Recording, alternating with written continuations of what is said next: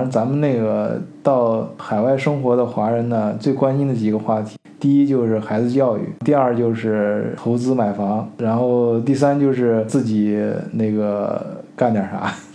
然后我觉得今天你说的教育这个事儿挺好的，其实还想让你展开一下聊一下你你做那个美食群那个事儿。哎，我觉得这个好，很多中国人在家里面都都挺挺想干这个事儿的，但是好多人只是想想，啊，具体的干也不知道怎么干。我是上次听建真啊，也是咱们节目里面老老老听友嘛，他他他说，哎，说你干这个挺忙的，挺忙的啊，然后然后 然后听你说，好像也是很不错的一个经历，很有意思啊。你当时是怎么想到的找这个美食群？因为我明显感觉到不一样了，因为以前的时候我们都是在亚超里面买，还有后来还发现他老是从人家寄过来，哇，那个美食群里面他弄那种各种蛋糕，我感觉真的是一看就是自己很精心的去做的，但是呢又给你封封密封啊，又中间封的是呃很好，而且有些还设计的一些呃贴纸啊什么的，真心觉得做的非常好，然后口味也非常好吃。我就是这种风格啊，是吗？我反正我们家那位就是各各种群里面买，然后我寄到家里面，我就反正吃的挺好吃的，我感觉挺好吃的。大伙一聊，我我读书那时候就是专门在德国餐馆里打工，然后做做对做菜呀，就是各种调味啊，还是有有一定的理理解的，所以我感觉他们做的烘焙就是这种感觉无师自通啊。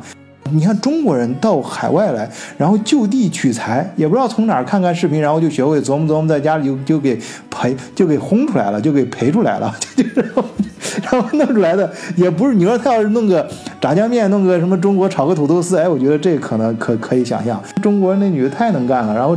那那个西方这些甜点也都弄出来了，而且里面还能都有自己的想法。就一方面把西方的这个食材呀给发挥出来，然后做法不是那么的甜。哎，比如说它针对于就是说有些咱们有些中国人就不喜欢太甜，哎，他就能给你做的就不是很甜。然后又有些还带点咸味儿，然后有些带点肉松啊，或者有些就给你怎么把给你调调制的，就是。呃，那个那个味道正好，哎，这真的是做的越来越好。因为是咱们中国人嘛，他知道中国人喜欢吃什么，所以就根据咱们中国人的这个特色来进行调整。嗯，因为我的美食群就是这样做的。嗯，我就是融合咱们中国人喜欢的这种口味，完了做一些中国人喜呃喜欢吃的东西。嗯，其实说起这个美食群如何建立呢？这个就我们当初过来的时候是自己做公司的嘛，有自己的主营业务嘛。我是做留学嘛。嗯，因为后来疫情，疫情了之后，那你留学你就没有办法做了呀。嗯，对，人都过不来了，都都把你给限制住了。对，但是呢，那上网课总是要做业务吧？啊，当时我就记得，我当时又拓展了一个业务，因为我国内有一个朋友，他是自己有一个电动自行车工厂嘛，他他有很大的一个工厂，而且是国内的一个知名品牌。后来我就拓展个业务，我说那我就。把电动自行车也也加上吧，嗯，但是呢，那这个这个这个东西也不是说是你想做就能马上做的，这不都得需要一个过程吗？嗯，然后中间又是疫情反反复复，后来我我就跟朋友，我们跟朋友在一起，大家也没事总聊天，我们就说，感觉现在做什么呢？又不想在家里待着闲待着，嗯，后来我们就说，哎呀，民以食为天，我们干脆就做吃的吧，因为我们。我们都属于很喜欢研究美食，也喜欢在家做各种美食。嗯，而且呢，自认为自己做的不光是自认为啊，嗯，还有就身边的朋友都说我们做的还挺好吃的。嗯，你就属于这种的。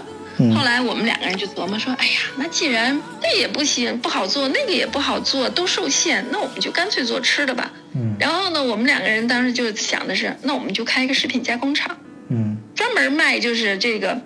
有点这个中国特色的，因为现在外国人接受中餐的这个程度也很高嘛。嗯，你就像你之前说的那个，都是在亚超买什么的，那个不是都得运过来吗？对，大量的运输，然后再有冷冻啊，再有这个这个，我们说那干脆我们就在这边自己弄一个这样的，然后供供的这个东西就新鲜嘛，对吧？我们就用德国现成的这个食材，大家就相当于把兴趣变成事业。嗯，所以呢，我们俩最初的想法是这样的。完了呢，不行的话，再找一个不大的地方做一个小门面，然后展示我们的这个生产出来的产品。这是我们两个人就最初的想法，女人自己的一个这种想法，初级想法。但是呢，我这个朋友呢，他是追求极致的，他很完美。嗯他说可以，他就开始他说我们自己做食品加工厂，那我们如果要租别人的，会发生很多变数。那我们自己买地吧。嗯你知道，在德国买，你想找一个合适的地方，你要买，这个是需要一个很漫长的过程，这是可遇不可求。尤其是在南边儿很难买到。对呀、所以他就在不停的在在找。有一片地，你别说看建工厂，只要有一片地能空出来要卖，马上都被抢掉了。那马上都抢，那都是啊几秒钟。因为我朋友告诉我，他买房的经历三秒钟，嗯他看上那个房，他是带着现金去的，嗯就随时准备把那个钱就给房东的。嗯三秒钟那个房子就被别人抢了。嗯哎呀，你就根本想不到。嗯然后呢，那我说那也不能等你等到这个，你把地买完了，咱们再建工厂，在那个那那得等到什么时候啊？嗯因为我朋友他他也挺有钱的，他也我们也不是靠这个吃饭嘛，就是，嗯。但是我的性格呢，就是说干咱就得马上干起来这种性格。后来我们两个人就商量一下，说，哎，那就干脆不行了，就先弄个群吧，因为那个时候也是因为疫情嘛，嗯。又不让出去，就是可以出去买菜，但是有很多东西就供应不上来嘛，嗯。我们就就说，哎，要不然试一试吧，我们自己觉得自己做的东西好吃，不见其别人都喜欢，嗯。就小试了一下，结果没想到一试还真的是挺火爆的。然后就是因为基于这个原因，才促成了我自己做这个美食群。当然后头又发生了很多事，我就不说了。就说起这个，我这个美食群是怎么做起来的。嗯就今年年初，我记得非常清楚，一月五号我建的群。我建群的时候只拉了两个朋友，因为说白了，我也只认识在这个区域内，我也只认识这两个中国人。嗯他们就给我鼓励，就说：“哎，你做的东西这么好吃的，哎，你就你就你就卖吧，你卖吧，我们给你负责宣传，嗯，慢慢的就能做起来。你这个东西绝对是不愁卖的。然后呢，刚好我老公那个时候也在，我老公是一个闲不住的人，嗯他自己闲不住，他也希望我闲不住，然后他就他就他真的是那样的人哦，真是很佩服他。嗯完了，他就说：“你做吧，你总是要做一个事情。你公司也也没有那么大的业务量，也发挥不了你的这个才能。你自己又有这个。”他说：“我想做，我都不会做饭。我老公是不会做饭的人。嗯他说：‘你做吧，我我我给你打个下手。’嗯我是被我老公忽悠的。我说我做饭自己吃可以，你让我做饭卖，我挺不接受这个事情的。我说我我为什么要做了卖给别人呢啊？对吧？我可以请朋友来吃啊，啊对什么的。后来他就说，就后来我老公就就就说了一句话，就是也挺触动我的。他说嗯：“你不要去那样想事情，你嗯你不要想着是去伺候别人呀，是去怎么做这事情，你就想着你这是搭建了一个平台呀，你在这个平台上可以交到很多朋友啊。嗯。我老公是个搞销售出身的，他非常有耐心，他也懂得如何去做销售。我嗯不行，我是个搞管理出身的，你让我去管理一个公司，管理什么事情那都没问题。嗯但是我对销售其实真的不是很在行的，嗯我也放不下这个身段去去做销售。嗯然后当时我老公跟我说这句话，其实对我触动还挺大的。我就想，对呀，我换个思路，我为什么要去想着我是去伺候别人呢？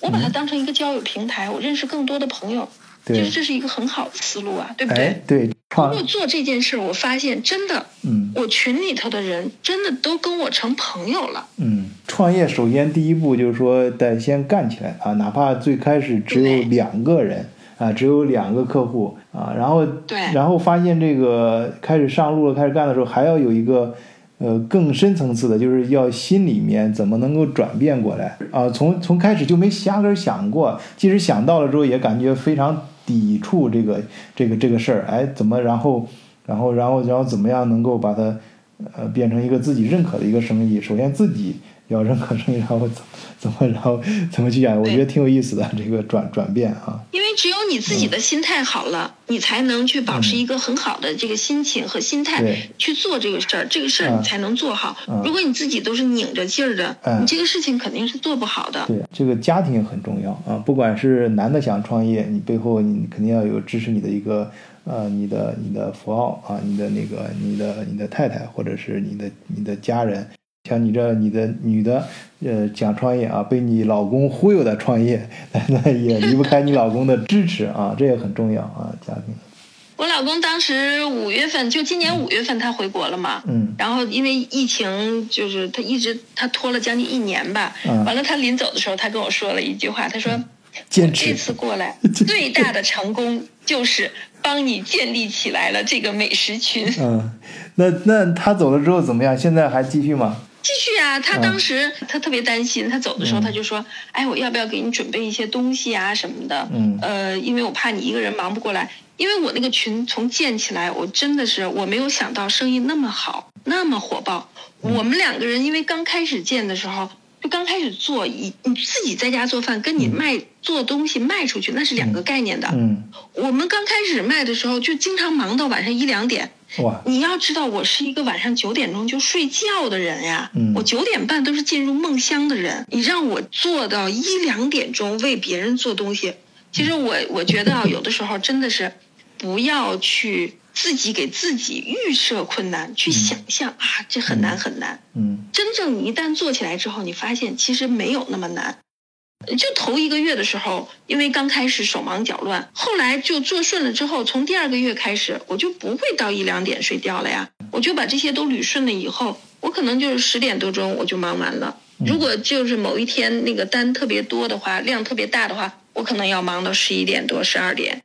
但是我会把这个都控制好的。嗯，就是我老公在的时候呢。当时我接单量也确实是很大的，因为他有的时候他虽然不会做饭，但是他帮我打下手。我我这个人做事速度特别快，这也是为什么我这个群能做好的这个原因。然后呢，我我就大家来单，我群里卖的东西你知道吗？我我卖几十种东西啊，我不是只卖一种两种，这么多，我卖几十种东西啊。你介绍介绍，就是每一个人在下单的时候，群里面给你打个广告，他都要 点五六种，我全部都接。给大家说一下你的这个产品分哪几种？凉菜我也做，嗯，就是就是首先是中中餐还是还是西西餐？OK，中餐啊，中餐，嗯，全部是中餐，因为什么呀？疫情期间大家都回不了国啊，所以呢。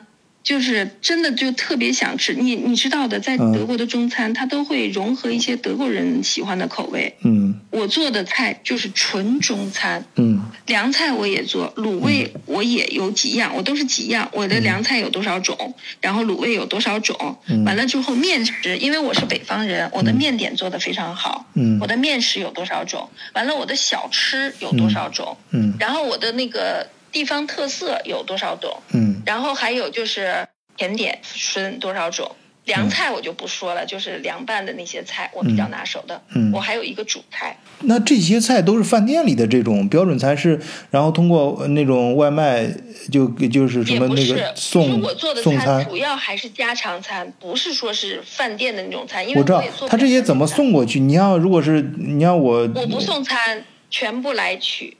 啊，自己来自己来取，那那就意味着你的客户群都是周围周围人的生意，周围人的，我做的都是周围人的生意。嗯，然后周围就是他们，甚至于有的开车半个小时，嗯，然后来我这儿取。哦，就是我身上，就是光我这个美食群，我可以单独做一期节目。这个我这个客人他们是什么状态，发生什么事情，真的都特别有趣。哦，特别有趣。哪哪天好好讲讲。我现在是很享受这个过程的。嗯。然后我我接着说，我刚才说的，我的小吃，我那时候我我做什么豆腐脑，我做，我做的卤汁豆腐脑，大家非常喜欢。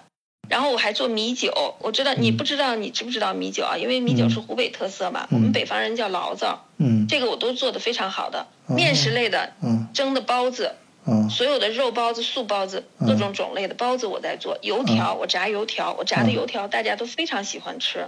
然后还有我做的那个。这这是大，还有包的饺子，然后还有这个主菜类呢。我我只做几个比较大一点的主菜，这个嗯啤酒鸭呀，酸菜鱼呀，这些是我卖的比较好的。梅菜扣肉呀，还有这个参鸡汤啊，这就是这是我做的比较大的猪肚鸡呀，这些我只做几个大菜，需要订订这个的人不多，但是他们就是但是这个单子也不会断。嗯，经常性的就是每个月都能接几单这样的大菜。嗯，还有一些呢，我就做一些那个母子餐，就是夏天的时候大家就开始开 party 了嘛。嗯，开 party 之后有很多人就来不及准备，就在我这儿订，比如什么牙签肉啊，嗯。啊什么小酥肉啊，就这些我给他们准备的这些什么炸小鱼呀，这些我全部都有，而且都是我卖的比较火的，就是得到大家认可的。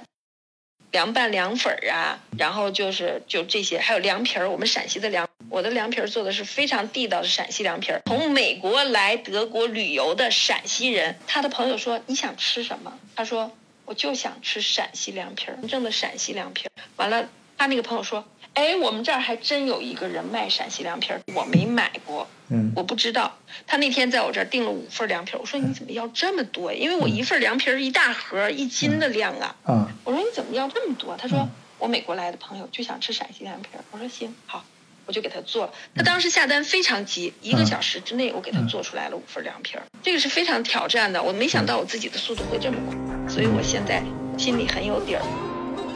他吃完了之后呢，我的那个那个朋友从来没有我在我这儿订过餐，就是因为他美国来的这个朋友要吃凉皮儿，他在我这儿订的餐，订的凉皮儿和锅盔是我们陕西的一种饼。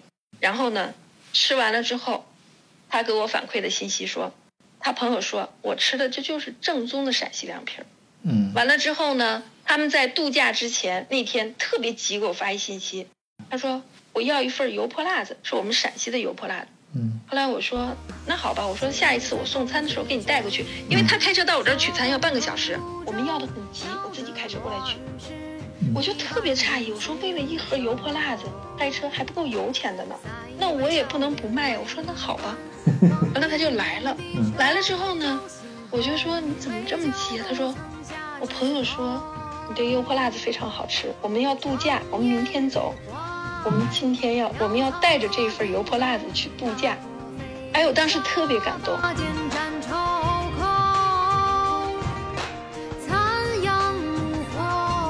就就真的就是你建立了这个美食群之后，就是并不是以纯利润，就是纯纯为了挣钱为目的。嗯。你把它当成一个平台。当成一个交友平台，真的发生很多事儿。还有从纽伦堡来来海德堡玩的，听朋友说我这边地儿做，临时给我打电话，完了就说我们明天要去海德堡，你能不能帮我做？能不能给我列了一个长单？我已经停止接单了，但是他跟我说，他说我们从纽伦堡来，听说做的很好，我们真的是很想吃。后来我就真的就是晚上给他加班加点，给他赶出来，赶出来，因为他们订的东西有冷冻的东西，那夏天呢，我又给他们准备了一个保温泡沫箱，完了给他们准备的那个冰袋，又给他们写了一张，就拿一张 A4 纸上给他们写了一整整一页的注意事项，给他们贴到箱子上头。然后那天呢，我还要去外地，就是他们取货的这一天，我要去外地开会，嘱咐我儿子在家。我说你几点钟别人来取东西，这个东西一定要平稳的帮别人端上去。就是后来他们收到东西之后非常感动，然后给我拍的照片说你心太细了，纸箱上头贴的很多注意事项。我说别人能开车两个多小时，虽然是顺道来你的东西。我说，但是我真真是觉得挺感动的。我就说，我再辛苦再累，我都愿意去把这个东西给人做出来。我曾长安走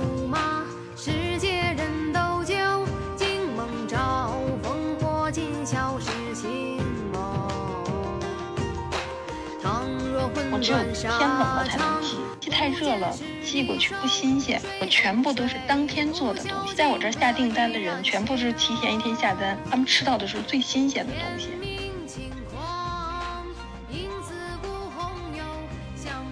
中间发生了很多事情，就是让你觉得你在做这个美食群，其实不是一个纯卖东西，嗯，真的就是大家互相感动的。君不见，阶阶无边边，君不见。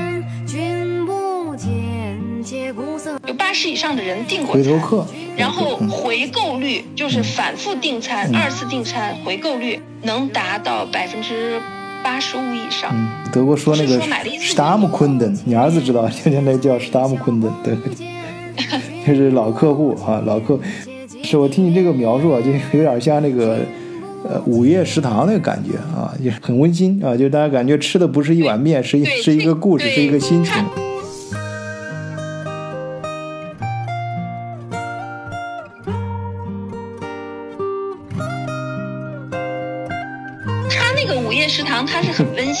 但是我还有一层一层目的，就是说什么呢？我希望打造一个平台，就是大家朋友，都可以通过我这个平台，完了这大家就是很舒服的在一起，嗯。呃，吃一些东西，聊一点，然后还建立起来这个信任，有点像你的这个这个这个呃德国视角似的。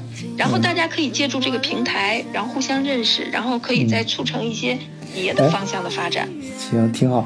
那咱们那听友要是去海德堡了，都可以在你这儿订一订订订个餐啊，到你这儿交个朋友啊。，没有。相思苦一花年。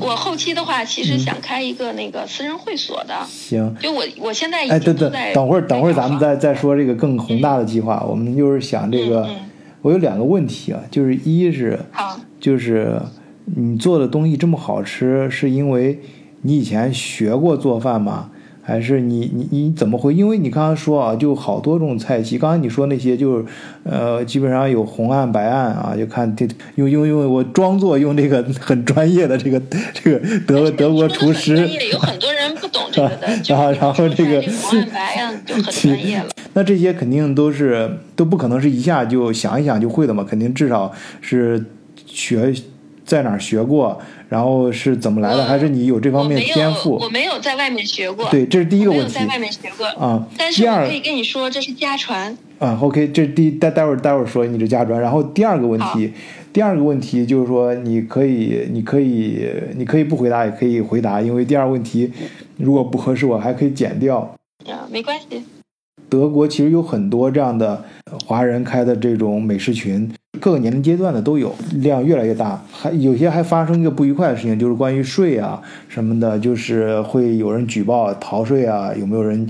首先这方面的事儿，就是你是怎么面对的？然后另外有没有人有没有人去举报你，解决它的合法性的问问题啊？就就这两个问题。你你这两个啊问题我都可以回答的，啊这个也都是我要面对的问题，所以我我觉得不没有什么可避讳的，这个是你要面对的问题。嗯先说第一个吧，第一个就是我的姥爷是个白案厨师，二级厨师，嗯嗯他是在一八九一八九三年出生的。新乡下面有一个长远县，是出厨师的。哦我姥爷就是长远县的。嗯我姥爷之前是在飞机场做厨师的，他是哦。二级厨师，在那个年代他是二级白案厨师，白案就是面点嘛。嗯。我姥爷做的那个，我我印象很深刻，小的时候我姥爷烤的那面包嗯。非常好吃，嗯。就是每一到过年，我姥爷会做，我们家人多嘛，嗯。会做三会摆三个大桌，全部是我姥爷一个人主厨。我姥爷做的菜非常非常好吃，，OK。然后呢，我的这些妈妈、舅舅、姨姨嗯也都很会做菜。嗯我小的时候呢，我妈做饭会在旁边我就会在旁边，我妈让我给她扒个蒜。接过酒中城关，我坐下马正酣，看那轻飘飘的衣摆，趁擦肩把裙掀。讲，但是我不一定去做，嗯但他会给我讲，嗯这个东西呀、你应该什么时候下，那个东西呀、你要注意什么火候。嗯然后呢，其实我很小的时候也在，因为我我可能比较喜欢这个，我就试着在家做饭。嗯我会做，我比同龄的人都会都会做，都会一些东西。春风宿雪多年。然后后来有自己的孩子之后，我为了我孩子的营养，我还专门去学过营养师嘛。嗯为了把它调整好，外面吃的东西添加剂太多，孩子的脾胃也受不了，又嗯油啊、盐呐、都很重。嗯我一般不让孩子在外面吃饭，我也不允许我的孩子喝饮料，包括什么快餐、炸鸡之类的，这些都是不允许我儿子吃的。但是那小孩子他不会那个，他会要求妈妈我要吃这个，我想吃那个，就只能自己做了，自己。我就自己在家做。嗯好。我自己在家做，我经常在家做饭，嗯。而且做的是中餐、西餐、韩餐、日餐，嗯。我就自己去琢磨，哦。或者是偶尔出去吃一顿，我我吃出这个味道，完我就自己回来琢磨。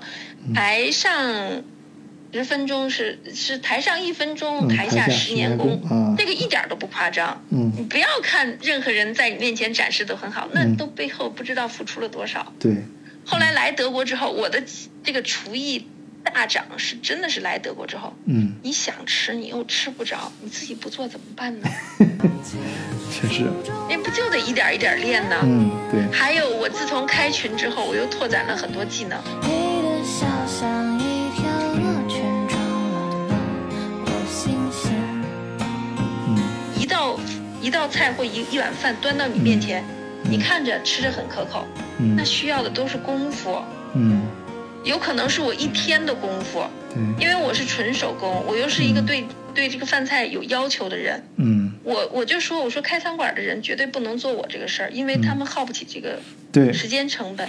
中餐馆干的时候，老板就要求一个字儿快啊，那那个也菜切好啊，对，那个翻呃中午就靠中午那会儿挣挣钱的，你得那个那菜一下锅翻两下就得出来，你口味儿差不多对付啊对付的过去就行了，关键是得菜快。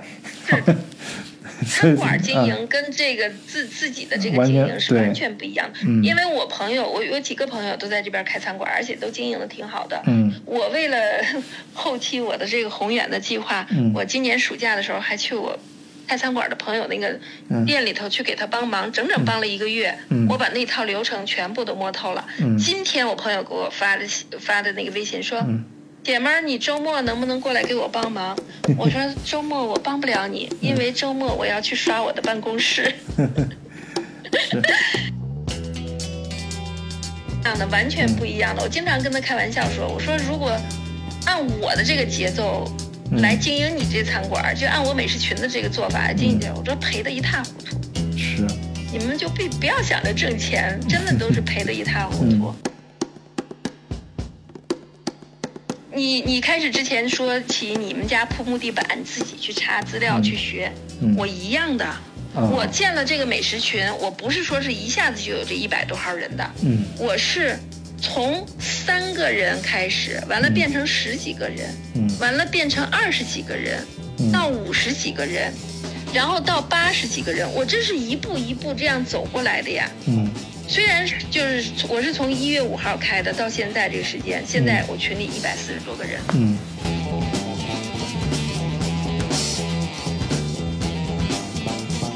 大家会提各种要求的，我想吃这个，我想吃那个，哎那你不不得去琢磨去给人家做呀？嗯。我真的有很多我以前都是没有做过的，嗯。我就是自己在家一遍一遍的尝试去琢磨、嗯，去做的。根据市场的反馈新品是什么？开发新我产品。这周推。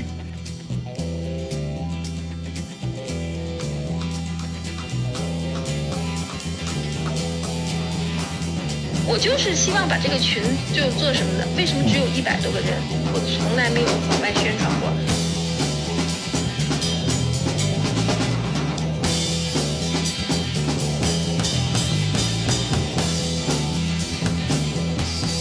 因为什么呢？就是你说的，你提的第二个问题，嗯关于手续的问题，嗯我们这儿也发生过华人举报，完了之后，我知道的一个城市，然后因为一个人的举报，那个城市的美食群全部都被税务局给查了，所以这也是我为什么不往外推。疫情期间你应该知道吧？那些嗯卖菜群呀、什么点心群，很轻松的五百人一个大群就拉起来了。对呀、但是我建群的目的不是这个目的，嗯我不是靠量取胜，我是靠质取胜。自从我老公回去之后呢，我限制接单，一天我只能做几个单，我为了嗯保证质量，多了我就说今天单满了嗯不接了，所以我做的不是那么招眼。我也没有四处的去打广告，全部都是朋友。我为什么说我的群里头每一个人他都有出处呢？这也就是我控制这个风险，我嗯不要做那么大，我就嗯为身边的这些人服务。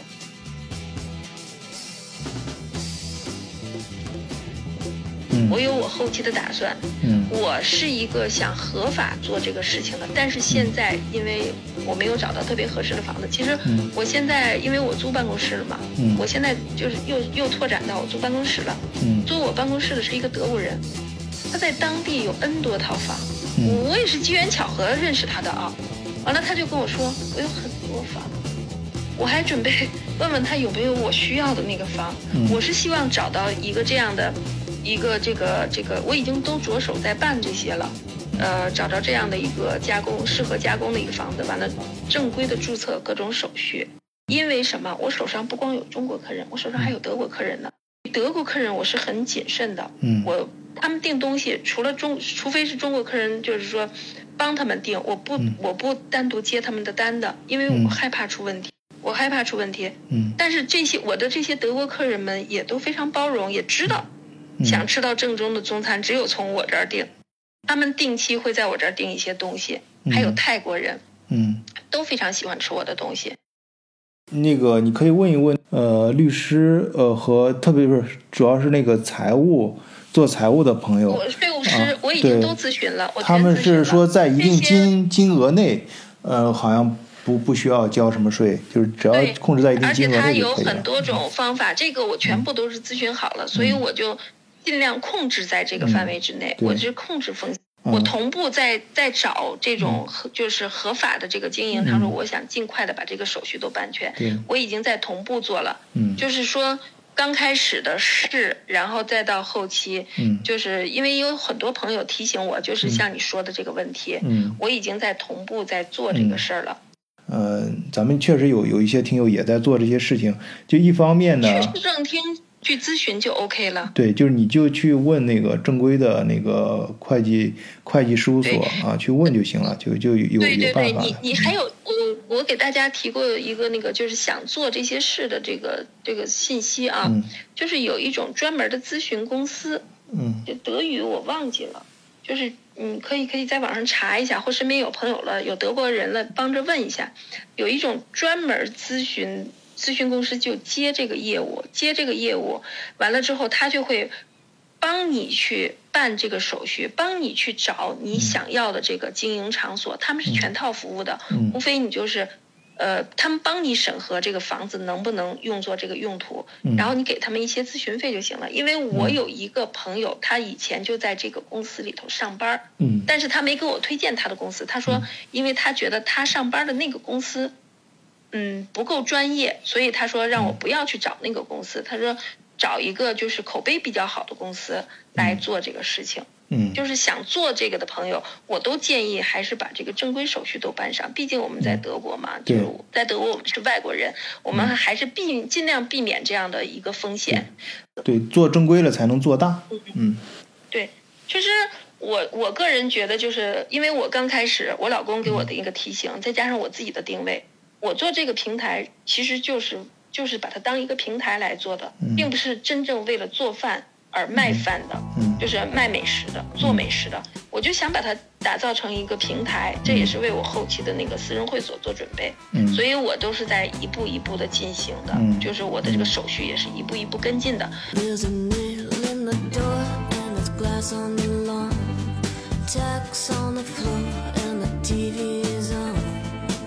尽量我真的是觉得挺好的。其实你看，你你做这个节目也四年多，我其实来德国也四年多。然后呢，我想表达的是什么呢？就是说嗯，不管在没在德国的朋友，包括在国内的朋友，就是有的时候我们做一些事情呢，其实我们不用给自己预设那么多困难，嗯，就想好了，我们就其实就可以去做，对，其实没有我们想象中的那么难。哎。哎，你，我觉得你这个，你这个语言排版能力太强了。你这简简单单一句话，把刚才说的所有的事儿全串起来了。我是搞文字编辑的。回归了主题，然后顺便还升华了一下，上了一个价值，而且闲聊嘛，就是尽尽量气氛轻松一点。不错不错，挺厉害。可能有有人喜欢我们这种风格，可能也有人不喜欢我们这种风格。啊，不用管他，喜不喜欢都无所谓啊。对，无所谓的，就是我们觉得我我们就坚持在做这件事情，对吧？嗯，对，坚持。做，就包括我现在，我我也一直在坚持。你，那你看我来德国，那我真的是推着两个箱子来德国的。嗯。我放弃了中国真的是锦衣玉食的生活，我就跟我老公说，我就是想去看看，我就是想试试。我老公非常支持我，说只要你想明白了，你想清楚了就 OK。嗯。我就自己推着两个箱子来了。来了之后呢，然后真的就是自己一步一步的就在这个地方，就是一点一点的建立起来。然后呢，就后来就不是因为疫情嘛，我差点被关到国内。我回来到德国之后两周吧，武汉封城了。嗯。然后疫情了之后，我就想着，那我们待着干什么呀？嗯那我就又跟楠姐和文娟，我们三个又折腾起了一个公众号。嗯这这在之前就是跟你一起录节目呀，大家一起挺 happy 的。完了我们三个又折腾了个公众号，哎，后来疫情宽松了，疫情宽松了，那我们也要各忙各的事情了嘛。嗯。然后呢，这个公众号就就就是发表的就不像之前那么有激情了，然后呢，慢慢的就慢下来了，慢下来，后来就不知不觉的就停了，停了一年多。前一段时间我们三个一商量说，干脆复刊吧，还是觉得呃将来回忆起来还是一个挺有意义的事儿，对啊。就又复刊了。结果我们一复刊，头两篇文章，呃，真的就是大家没想到我们的那个观众就是就是那个订阅我们的都在等着我们。然后我又在，这不是嗯一都好了吗？都好了之后，那那就又又开始折腾公司的业务，对吧？留学我还继续在在做着，现在又找了，就是这不像以前那么单一了。现在把基本上所有在来德国留学的这些项目，我基本上都囊括了，又更成熟了。我也没停着呀，然后公司的业务又拓展了一下。